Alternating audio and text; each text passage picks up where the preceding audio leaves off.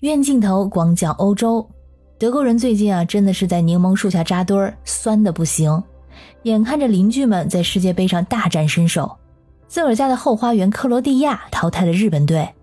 西班牙、葡萄牙虽然经济不咋地吧，但是踢球一直行。法国人更别说了，是今年的夺冠大热门。就自己家的战车早就灰溜溜的回了家，给人留下印象最深的就是那张全员捂嘴的照片，这面子上实在是太难看了。关起门来算账，肯定得有人为此负责。在十一月五号周一晚间，德国国家队体育总监比埃尔霍夫宣布辞职。曾经所向披靡的德国战车，怎么就落到了今天这种地步？很多矛头都指向了一个方向：足球政治化。今天我们就来看一下德国媒体总结的德国队出局的内幕。大家好，我是在欧洲的可可鱼，欢迎收听我的节目。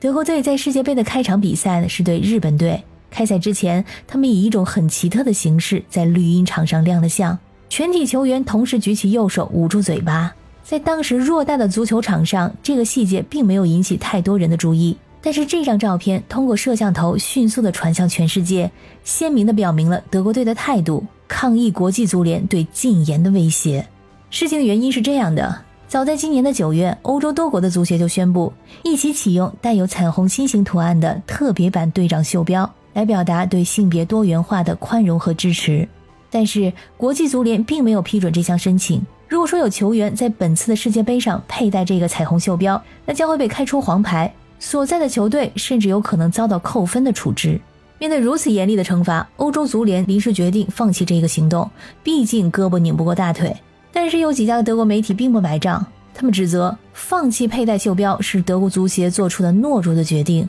而德国的零售巨头雷福也马上宣布结束与德国足协的合作，放弃在德国足协投放广告的权利，特别是针对世界杯赛事。国际足联主席因凡蒂诺曾经再三的表示，希望世界杯能够去除政治因素的影响。他认为，在世界杯期间，所有人都应该关注于体育，所有的批评者们都保持沉默，不要让足球被卷入一次又一次的意识形态或者政治斗争之中。在重重压力之下，德国足协临时决定取消彩虹袖标，并紧急安排了队内的讨论。德国足协还请来了为舒尔茨在总理大选中出谋划策的广告公司来提供咨询，感觉是一点都不担心和日本队的比赛。这可是世界杯，是世界上最强的足球队伍之间的战争，任何的轻敌和傲慢都会被迅速的打脸。这场比赛输了，而且是将德国队送回家的一场关键性的比赛。在一比二不敌日本、一比一打平西班牙之后，虽然德国在对阵哥斯达黎加的比赛中获得了胜利，但是依然在本届世界杯小组赛中草草的出局。这样看的话，这张捂嘴照片简直就是一种嘲讽。在德国输给日本的当天，欧洲媒体也是对德国队的表现大呼意外，有激烈的形容德国此举无异于切腹自杀。但是当时德国队的关注焦点仍然不在输球上，还是在袖标和禁言上。德国队的队长诺伊尔在赛后接受采访时表示：“可以禁止戴袖标，但是不能禁止我们发声，迫使我们保持沉默，这不是一个好主意。”一直到和日本队的比赛结束之后，队内在召开总结经验的谈话时候，还是在对袖标的问题讨论不休。一直到新闻发布会结束，全队才决定专心于比赛。德国足协当时还是希望用诉讼的方式，争取让诺伊尔最迟在小组赛的第二场对阵西班牙的时候带上彩虹袖标。没有人在乎为什么输球，只关心下一场队长能否带着袖标出战。德国媒体当时还欲盖弥彰地写道：“与这场风波相比，德国队首场比赛表现不佳，以一比二负于日本队，似乎并没有引起过多的讨论。但是德国的球迷们心态崩了，对德国队的指责铺天盖地，认为他们的心思不在比赛上。”在社交网络上，有不少人贴出他们看球的时候把电视机砸坏了的照片。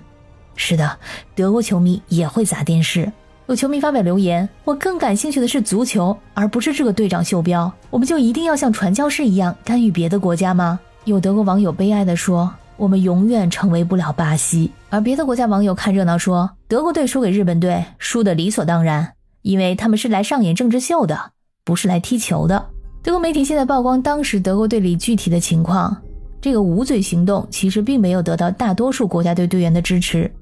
除了队长诺伊尔和中场格雷斯卡两个人之外，其他的队员或多或少表示拒绝。他们认为相关的讨论会分散精力，并对此满腹牢骚。大多数队员事实上什么行动都不愿参加，他们只希望集中精力打比赛。所以呢，这个捂嘴行动是在国家队的内部勉强达成的共识，只是获得了最少多数票的妥协之策。在大赛之前来这样一出，那可真是嫌自己的命太长了。球员们的注意力无法聚焦于足球本身，他们不知道上场的时候究竟要穿戴什么，要做出什么样的动作来拍照，会引起什么样的反响，会得到支持还是遭遇辱骂，这些都是未知数。这可是世界杯，一举一动都可能影响到之后的职业生涯。不过，德国国家队体育总监比埃尔霍夫并不认为球队内部有关抗议行动的讨论对比赛结果产生了直接的影响，而比埃尔霍夫也对他所说的话负了责任。德国足协在周一官方通告，比埃尔霍夫已经提前解除了合约。他也发表声明称，一些我们曾经确信不疑的决策，后来被证明是错误的，因此我比任何人都更加感到愧疚。我愿意为此承担责任。而德国前国足队长卡恩表示，在事实上，足球的政治化变得越来越极端。足球本身当然可以发挥很多作用，它可以作为一个马赛克，释放某种信号，推动某种发展。但是在过去数周和数月发生的事，已经超出了正常的范围，这是足球所无法承受的。如果你对德国的足球政治化有什么想法或者建议，欢迎在留言区里给我留言。感谢你收听本期的鱼眼镜头，我是可可鱼，我们下期再见。